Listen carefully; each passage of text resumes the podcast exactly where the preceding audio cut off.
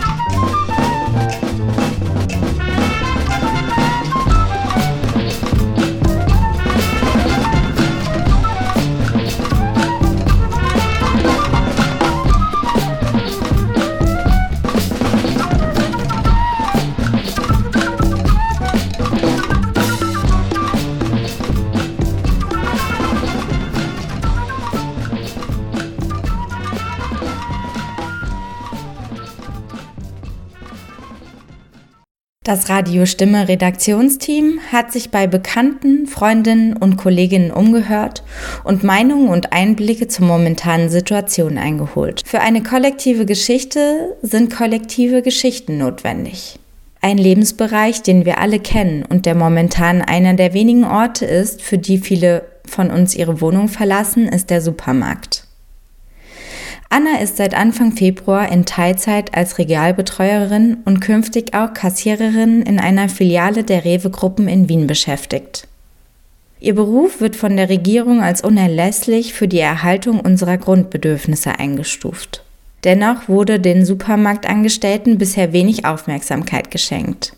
Vielleicht liegt es an der Alltäglichkeit eines Einkaufes, dass uns die vielen Regalbetreuerinnen gar nicht mehr auffallen? Oder liegt es an den anstrengenden Tätigkeiten und an der vergleichsweise geringen Bezahlung, dass Kassierer oder Kassiererin im Supermarkt nur von wenigen Kindern als Berufsziel genannt wird? Radiostimme-Redakteurin Julia Hofbauer hat mit Anna über ihren Beruf und die Veränderungen im Supermarkt, die Covid-19 mit sich bringt, gesprochen. Um Annas Anonymität zu schützen, wurden ihr Name und ihre Stimme von der Redaktion verändert. Ist die Arbeitsbelastung als Mitarbeiterin im Lebensmittelhandel höher, seitdem die Krise rund um Covid-19 ausgebrochen ist? Äh, ja, seit äh, das Virus in Italien aufgetreten ist, äh, hatte man das Gefühl, dass die Menschen Angst haben und versuchen, die Lebensmittel einzukaufen. Als dann die Epidemie nach Österreich kam, am 13. März, gab es eine große Panik und seit dieser Zeit sind wir wirklich belastet. Wir hatten Überstunden. Sicherlich waren meine 16 Überstunden wochentlich nichts, nichts Besonderes. Welche Maßnahmen wurden bisher ergriffen, um die MitarbeiterInnen bei der Arbeit zu schützen? Wir ähm, haben die Mundschutz. An den Kassen sind auch äh, Plexiglas.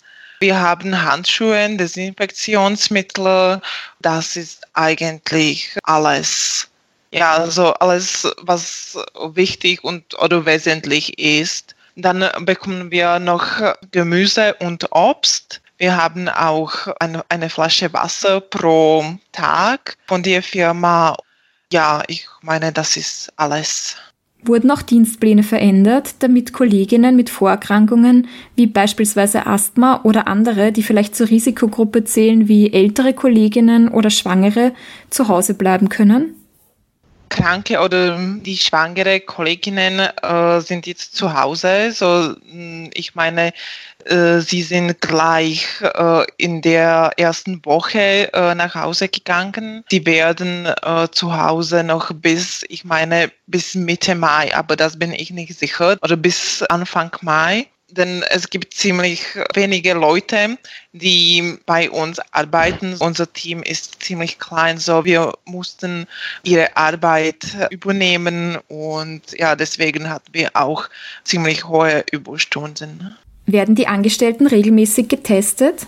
Wir wurden nicht äh, getestet. Ich muss sagen, dass ich in den letzten Wochen die Nachrichten eher sporadisch verfolgt habe. Und ich weiß, dass die Regierung äh, geplant hat, oder zumindest habe ich es so verstanden, dass sie alle Menschen in der sogenannten ersten Linie so das heißt die äh, Gesundheitsberufe, Polizistinnen, Polizisten, Busfahrer und so weiter testen wollte. Aber ich weiß nicht, wie die Situation jetzt ist. Ich weiß, sie haben ungefähr 2000 Leute getestet und nur sechs Leute waren positiv. Und jetzt weiß ich nicht, ob die Regierung ähm, vorsetzt oder nicht. Ich persönlich wäre ich äh, für die Teste, denn im Supermarkt treffen wir viele Leute es würde sicherlich helfen und beruhigen, unseren Ge äh, Gesundheitszustand zu kennen. Fühlst du dich als Angestellte im Supermarkt momentan relativ sicher oder fühlt man sich gefährdet? Alle haben Angst, aber äh, diese Angst äh, paralysiert äh, uns nicht. ja, wir arbeiten immer weiter und wir wissen, dass hier ein Risiko gibt und wir sind vielleicht mehr vorsichtig wegen der Hygiene, aber wir fühlen uns nicht äh, gefährdet. Oder ich persönlich. Wie ist derzeit der Gesundheitszustand eurer Belegschaft? Es gab zum Beispiel Berichte, dass durch das häufige Verwenden von Desinfektionsmittel die Hände der MitarbeiterInnen geschädigt werden können. Ist der Gesundheitszustand in eurer Belegschaft durch die Maßnahmen irgendwie beeinträchtigt? Ich meine, alle, alle sind gesund und äh, es gibt nur ein paar Leute, die krank waren, aber das war kein Coronavirus. Äh, sie fehlten ein paar Tage und zu, zu Händen, ja, äh, meine Hände sind, sind äh, trocken und äh, beschädigt, aber das ist nicht nur wegen der äh, Desinfektion. Den ganzen Tag haben wir etwas in Händen, so die Hände sind beschädigt auch von Regalenbetreuung und so weiter. Was sind derzeit die größten Probleme, mit denen Angestellte im Lebensmittelhandel zu kämpfen haben? Wir haben derzeit äh, mit behördlichen Vorschriften zu kämpfen, denn äh, die Kundinnen und Kunden müssen eine Maske haben und im Geschäft darf nur eine begrenzte Anzahl von Kunden sein. Deswegen jeder muss einen Korb oder einen Wagen nehmen, jeder muss eine Maske haben. Das ist sehr wichtig. Aber dazu braucht man einen Menschen, der an der Tür steht und er bietet die Desinfektion, die Maske oder das Korb äh, an und das ist wieder um einen Mensch weniger, zum Beispiel äh, beim äh, Regalbetreuung und das Team ist, ist klein und wegen den Vorschriften ist immer noch, noch kleiner. Jetzt hast du schon die Person angesprochen, die am Eingang auf die Sicherheitsbestimmungen aufmerksam macht. Ihr seid ja direkt damit beauftragt, dafür zu sorgen, dass die Maßnahmen der Regierung im Supermarkt auch umgesetzt und eingehalten werden. Halten sich die KundInnen daran und wie reagieren sie auf eure Hinweise? Man muss die Kunden und Kundinnen ermahnen, aber ich meine es im äh, guten Sinn. Ich muss sagen, alle verstehen die Situation und alle auch verstehen, wenn wir an der Tür stehen und ich weiß nicht, 200 Mal pro Tag sagen, Grüß Gott, ich bitte Sie, Ihre Hände zu desinfizieren und nehmen Sie einen Korb oder einen Wagen. Und das sagt man immer und immer und immer. Hast du das Gefühl, das Einkaufsverhalten der Menschen hat sich durch die Situation mit Corona verändert? Das würde ich nicht sagen. Nur was ich bemerkt habe, zum Beispiel nach zwei Wochen, wenn die Leute zu Hause waren und sie das Wetter war nicht so schön, dann äh, ich hatte ein Gefühl, dass die Kunden und Kundinnen gelangweilt haben. Sie sind zum Beispiel zweimal oder dreimal ins Geschäft gekommen und äh, sie haben nur Kleinigkeiten eingekauft. Es gibt momentan viel öffentliche Anerkennung für die Menschen, die derzeit nicht im Homeoffice sind, sondern die nötige Infrastruktur aufrechterhalten. Zum Beispiel wurde über Gehaltserhöhungen oder die Möglichkeit, Trinkgelder anzunehmen gesprochen. Um 18 Uhr stellen sich die Menschen auf die Balkone oder an Fenster und klatschen für die Angestellten im Supermarkt. Hast du das Gefühl, dass das Image des Berufes sich verändert hat? Ich habe dieses Gefühl und ich muss auch sagen, dass äh, jede Danke für unsere Arbeit freut mich sehr, denn es, es hilft wirklich sehr viel. Unser Team hat zum Beispiel auch viele Schokolade bekommen. Eine Dame hat uns mehrmals Schokoladen oder auch Collagen äh, geschenkt. Das war sehr nett. Sind die KundInnen generell netter? Fragen Sie zum Beispiel nicht so schnell nach einer zweiten Kasse? Ich meine, sie sind nett, aber sie möchten immer die zweite Kasse öffnen. Gibt es auch von den ArbeitgeberInnen Zusagen, die Mehrbelastung auszugleichen, zum Beispiel durch einen Bonus oder mehr Urlaub, wenn die schwierige Phase dann vorüber ist? Wir haben schon einen Bonus bekommen. In äh, meinem Fall war das 150 Euro. Alle Überstunden sind gezahlt. Das ist aber normalerweise im, im Vertrag. Denkst du, das positivere Image des Berufes wird auch nach Corona noch bestehen oder dass sich die Arbeitsbedingungen auch nach der Krisenstimmung verbessern werden? Ich meine, es hängt von der Gesellschaft ab. Denn äh, wenn die Leute werden freundlicher miteinander, so dann kommen auch die Verbesserungen zu uns. Aber mm, ganz ehrlich gesagt, ich äh, meine, das ist nur für diese Zeit. Und wenn die Corona-Krise weg wird, dann äh, alles wird vergessen.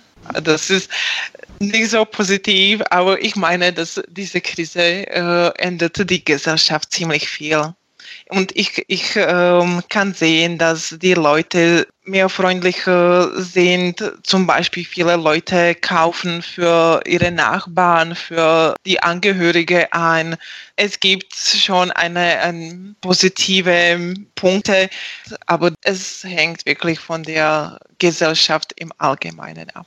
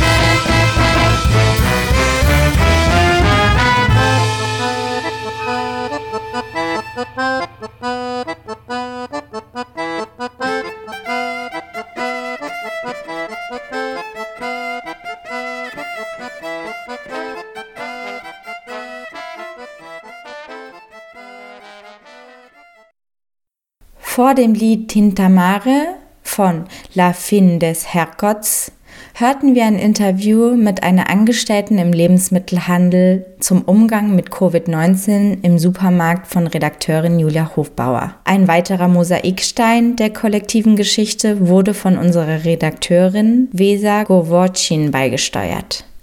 Sie führte ein Interview mit der Ärztin und Aktivistin Lia Trombetta. Sie sprachen über die Zusammenhänge zwischen gesundheitlichen und sozialen Folgen der Pandemie und welche Rolle Migrationspolitik dabei spielt. So, uh, my name is Lia. I'm currently living in Lisbon, Portugal.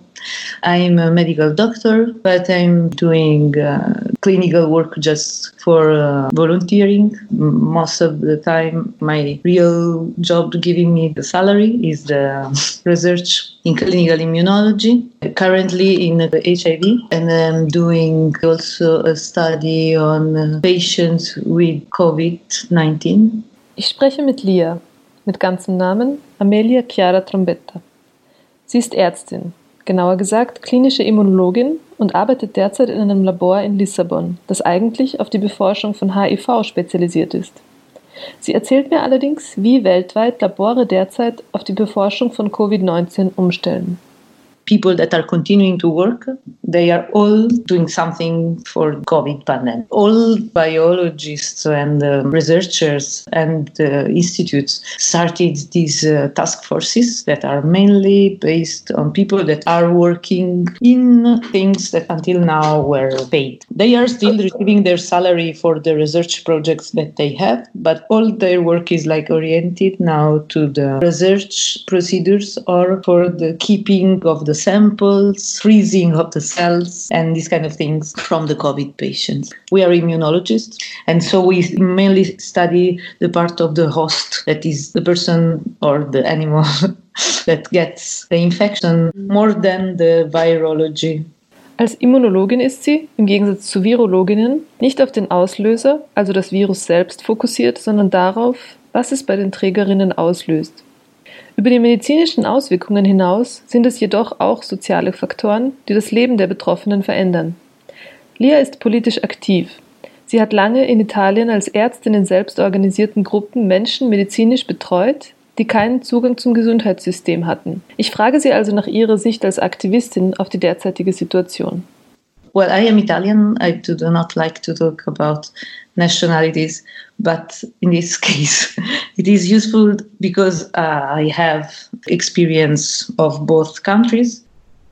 So the thing is that uh, there were different approaches in the start from several governments. I think it's very interesting how, in some way, the strongest uh, attitude and the one more authoritarian uh, was uh, having the, an advantage on all the others. Uh, so this is something we have to think about. There are some things that are not really coherent and that we should take into account when we talk about the, the risks of this pandemic. And it is like the privileging the economic powers, like always, and forgetting the people that are in more complex and um, frail situations.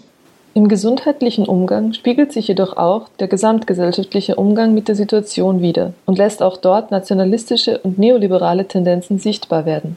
Dabei sollen Grundrechte nicht nur Staatsbürgerinnen zukommen, sondern allen Menschen, egal wo sie leben.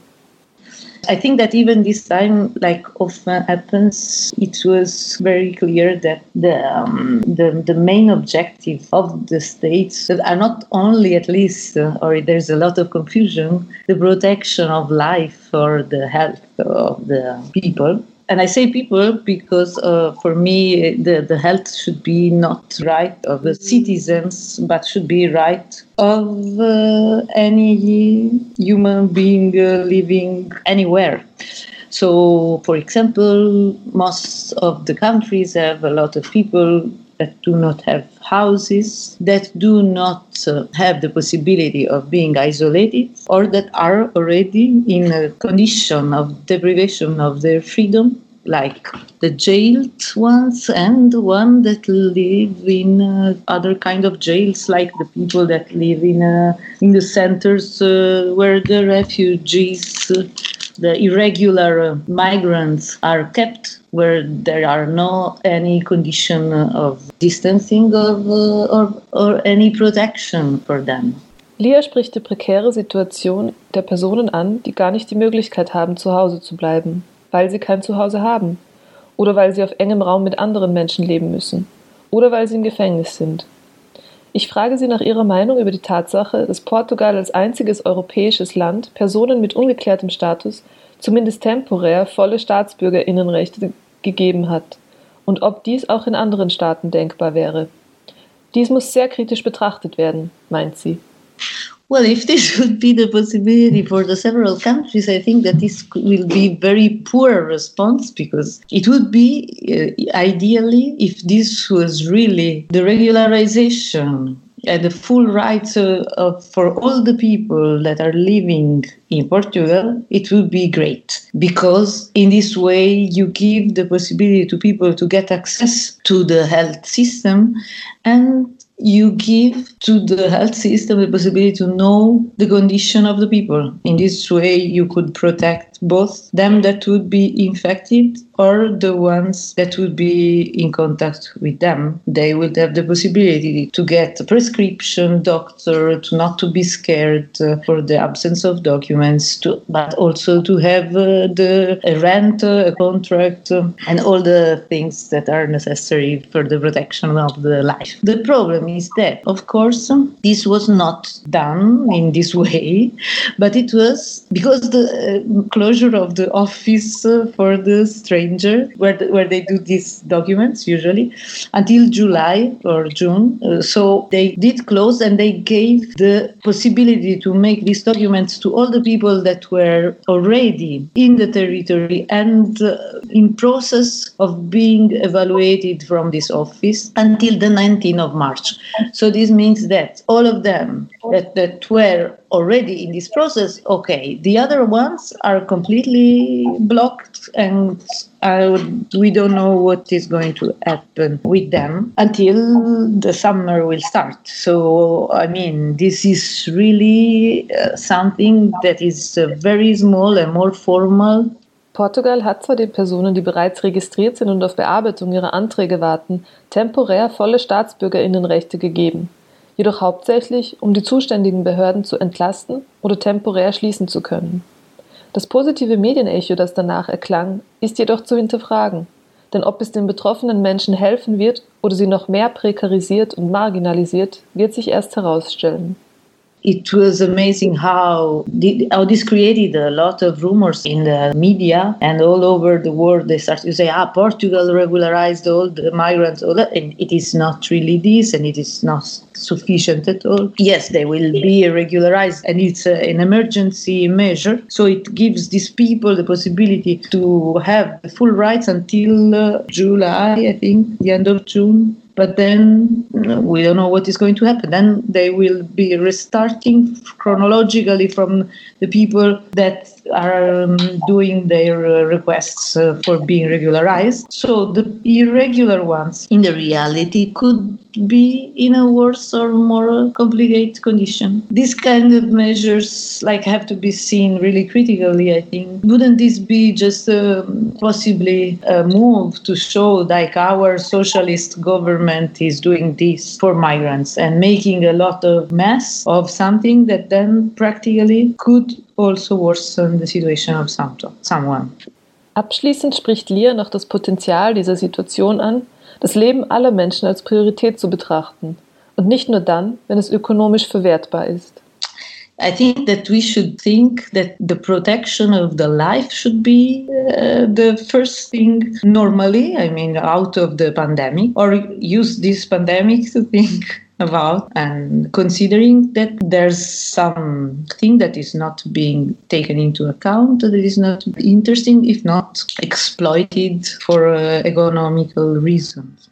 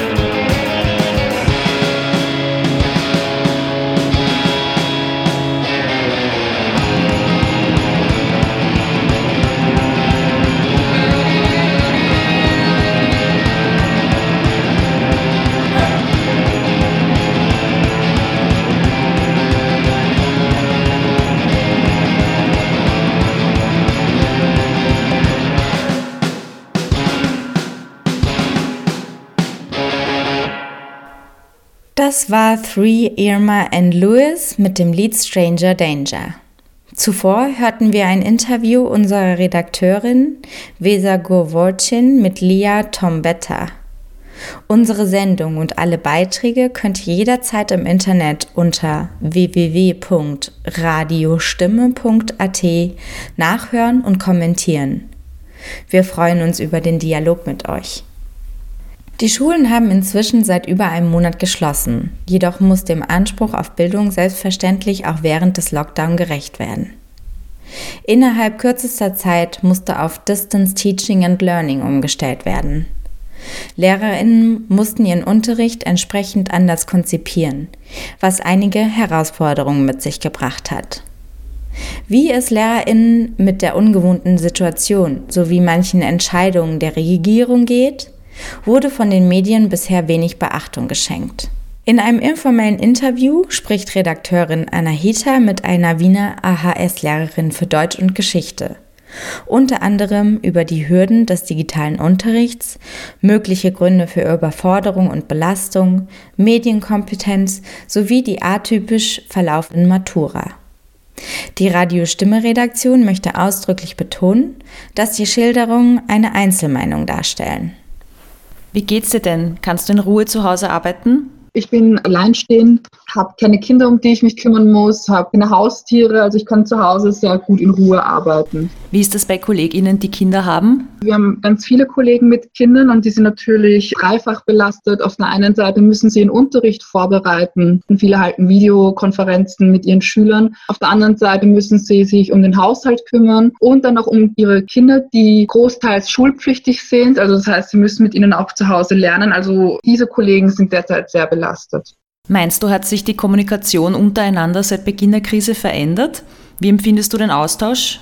Also es gab zunächst nur eine WhatsApp-Gruppe mit 25, 30 Kollegen dieser Gruppe. Und als Corona ausbrach, beziehungsweise als die Schulen dann wegen Corona schließen mussten, waren plötzlich über 60 in dieser WhatsApp-Gruppe. Also wir haben uns dann schnell miteinander connected. Und der Austausch, also was den technischen Support angeht, unterstützen wir einander wirklich sehr. Also da kann ich mich absolut nicht beschweren. Wir haben einige Kollegen, die sind technisch sehr affin, unterstützen uns, wo es geht. Wir arbeiten hauptsächlich mit Teams das musste auch innerhalb kürzester Zeit, irgendwie, es mussten Gruppen erstellt werden, die Kinder schnell instruiert werden. Alles ging, was das angeht, wirklich sehr problemlos. Und auch die Kollegen, die sich damit sehr gut auskennen, er, ähm, erstellen Erklärungsvideos, sind per Telefon immer erreichbar. Also was das angeht, kann ich mich absolut nicht beschweren. Wow, das freut mich schon zu hören, weil das ja eine enorme Herausforderung gewesen sein muss, von einem Tag auf den nächsten auf digitalen Unterricht umzusteigen. Du unterrichtest ja Deutsch und Geschichte bzw. politische Bildung. Könntest du ein paar Beispiele geben, wie sich dein Unterricht verändert hat?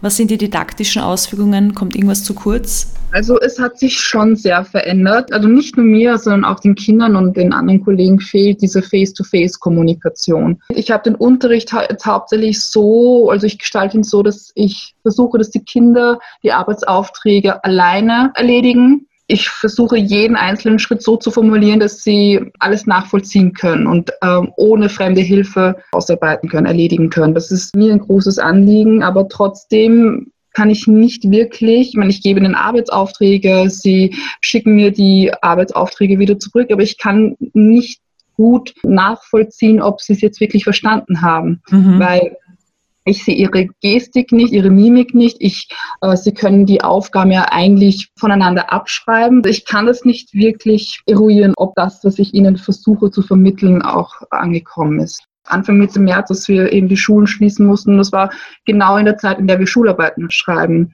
Was nicht nur mir, sondern auch allen Kollegen sehr schwer fällt. Vor allem am Anfang war das sehr äh, kompliziert. Wir wussten nicht, wie viel wir den Kindern zumuten können. Hast du das Gefühl, dass sich deine SchülerInnen auf die digitalen Methoden einlassen können? Oder gab es in dieser Hinsicht auch Schwierigkeiten oder Überforderung? Bei vielen Kollegen hieß es, sie kommen mit den Deadlines nicht klar, sie brauchen wesentlich länger als in einer Unterrichtsstunde.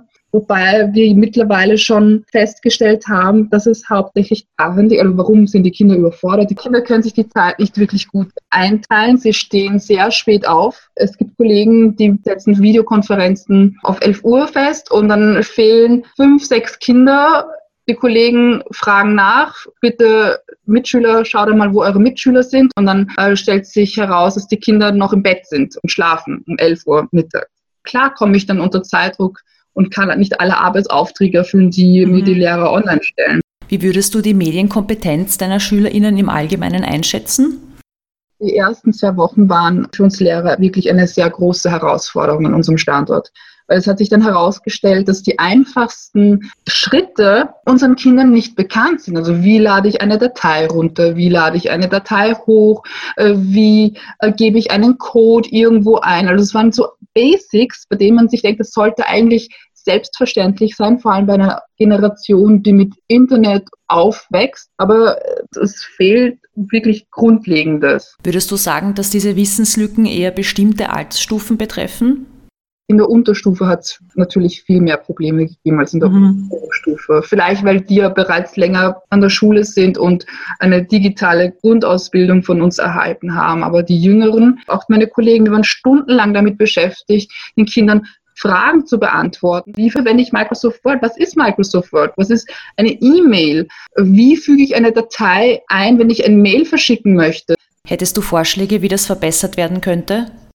Ich denke, dass man die digitale Grundausbildung in den Schulen ausbauen mhm. könnte. Man macht mittlerweile ja wirklich viel, aber vielleicht noch mehr. Äh, Schulen mit mehr Laptops und Computern ausstatten, damit die Kinder in der Schule die Möglichkeit haben, Hausaufgaben zu machen am Computer. Der Anteil an sozialökonomisch benachteiligten Kindern ist ja an deinem Standort recht hoch.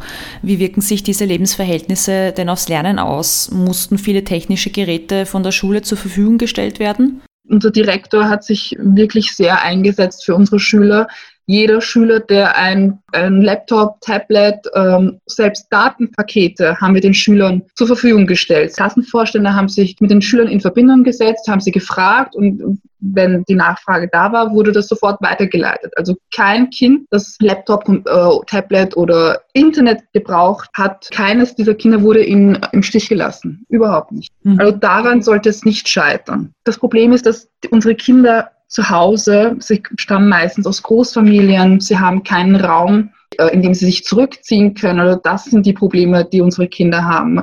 Und eben wie schon vorhin erwähnt, es fehlt die Struktur im Alltag. Man belächelt das zunächst, aber eine Schülerin, 15 Jahre alt, hat die Videokonferenz äh, des Kollegen verpasst und hat als Grund angegeben, Entschuldigung, Herr Professor, ich habe bis elf geschlafen. Meine Mutter hat ebenfalls lang geschlafen, hat vergessen, mich aufzuwecken. Also selbst die Eltern haben kein, keine Struktur im Alltag.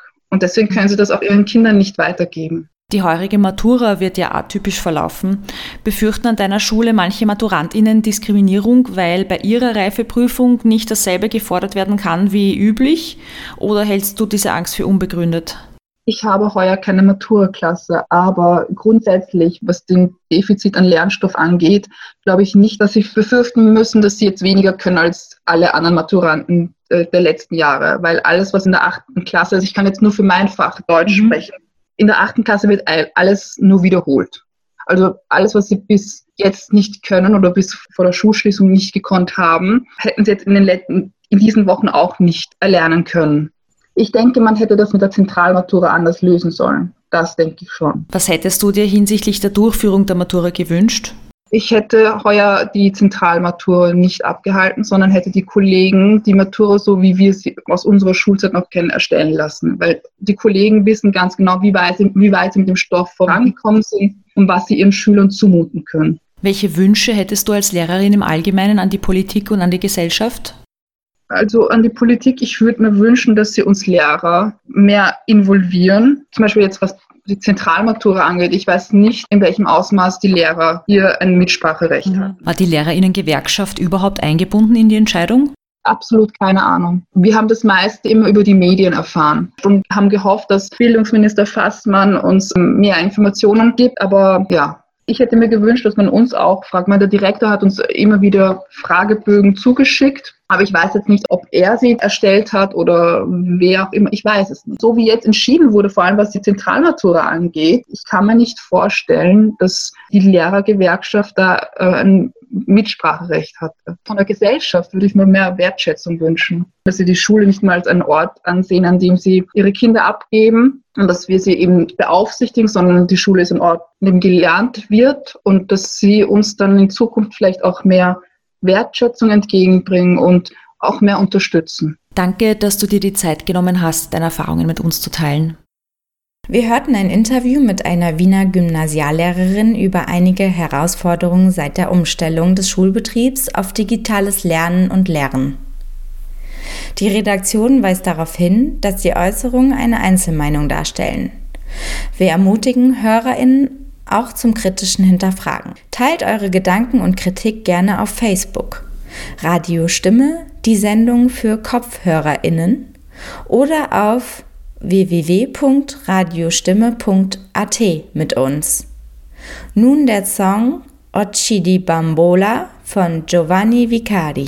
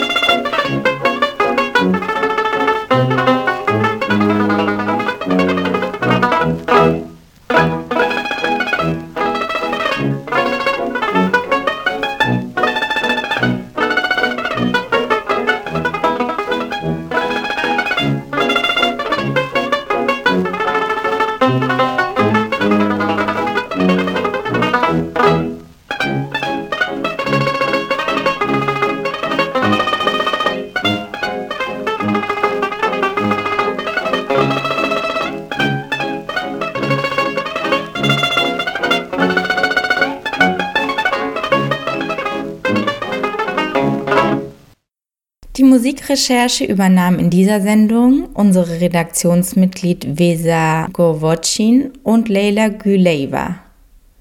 Als letzten Beitrag unserer heutigen Mosaik-Sendung möchten wir den Blick in die Zukunft richten. Eine neu gegründete Initiative will über Gesellschaftsentwürfe für die Zeit nach der Corona-Krise diskutieren. Die Initiative trägt den Namen Umbruch.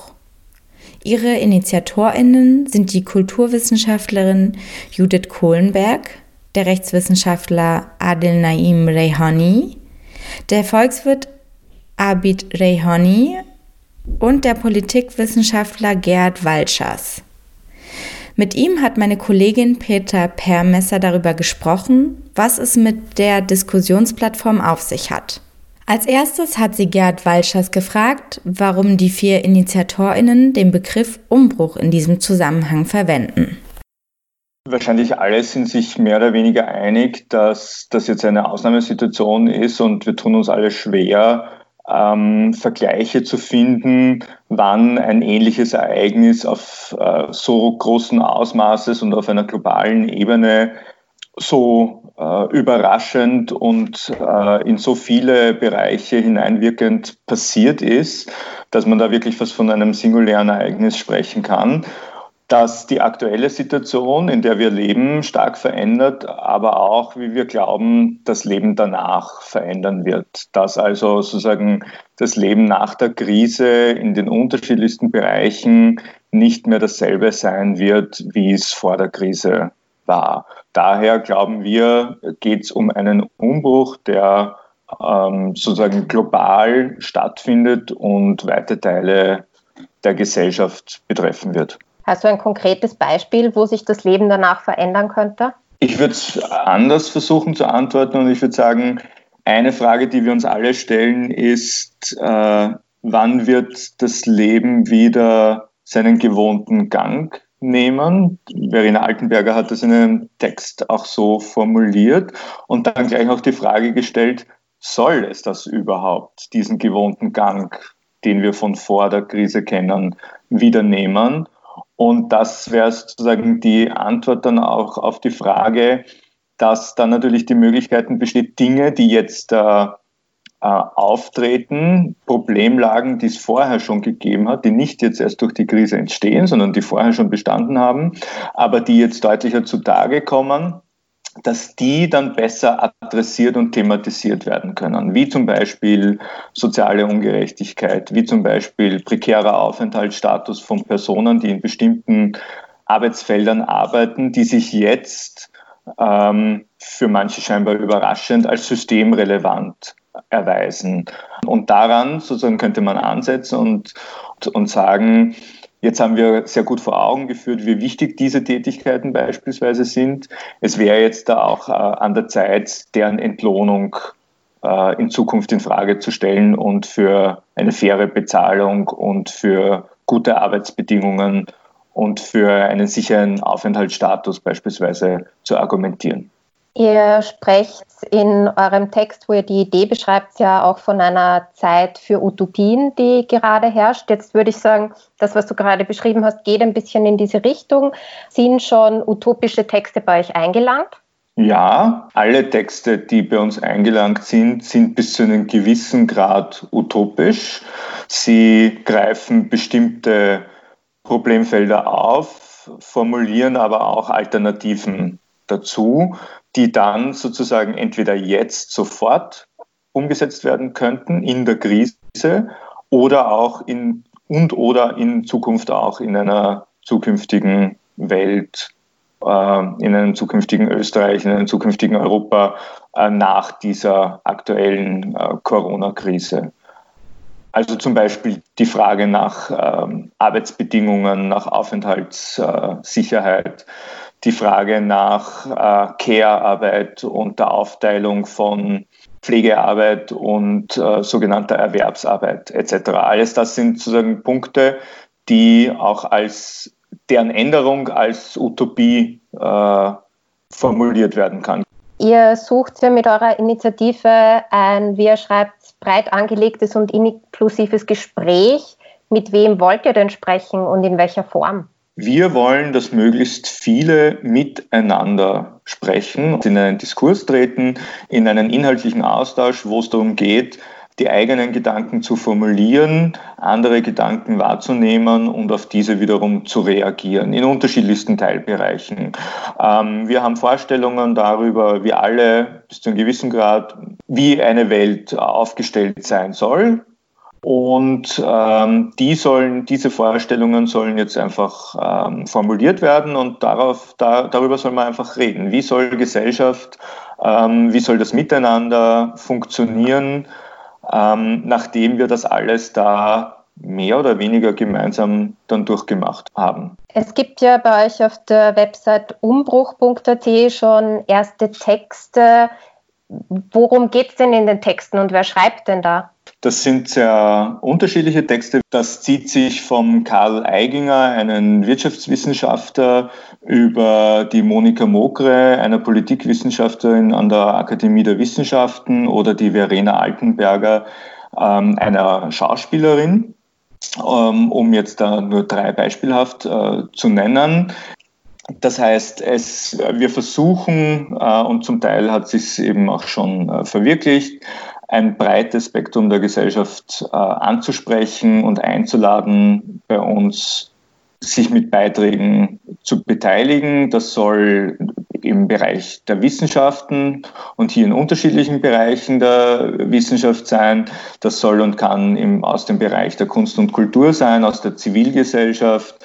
Personen, egal welchen Hintergrund sie haben, sind bei uns eingeladen, ähm, Beiträge zu verfassen, die eben, wie vorhin skizziert, die Fragestellung zum Thema haben und offen sind und, und, und, und wertschätzend und nicht in irgendeiner Form angriffig. Als ihr dann online gegangen seid, ist ja eure Ideebeschreibung auch als Kommentar der anderen im Standard erschienen. Ich habe mich dort auch ein bisschen im Forum umgeschaut, was denn da so für Feedback kommt. Da kommt unterschiedliches Feedback. Eines, das öfter kommt, ist äh, so ein bisschen der Vorwurf des More of the Same und jetzt fordert man halt unter dem vorgehaltenen Corona-Krise-Argument wieder Vermögenssteuern und bedingungsloses Grundeinkommen.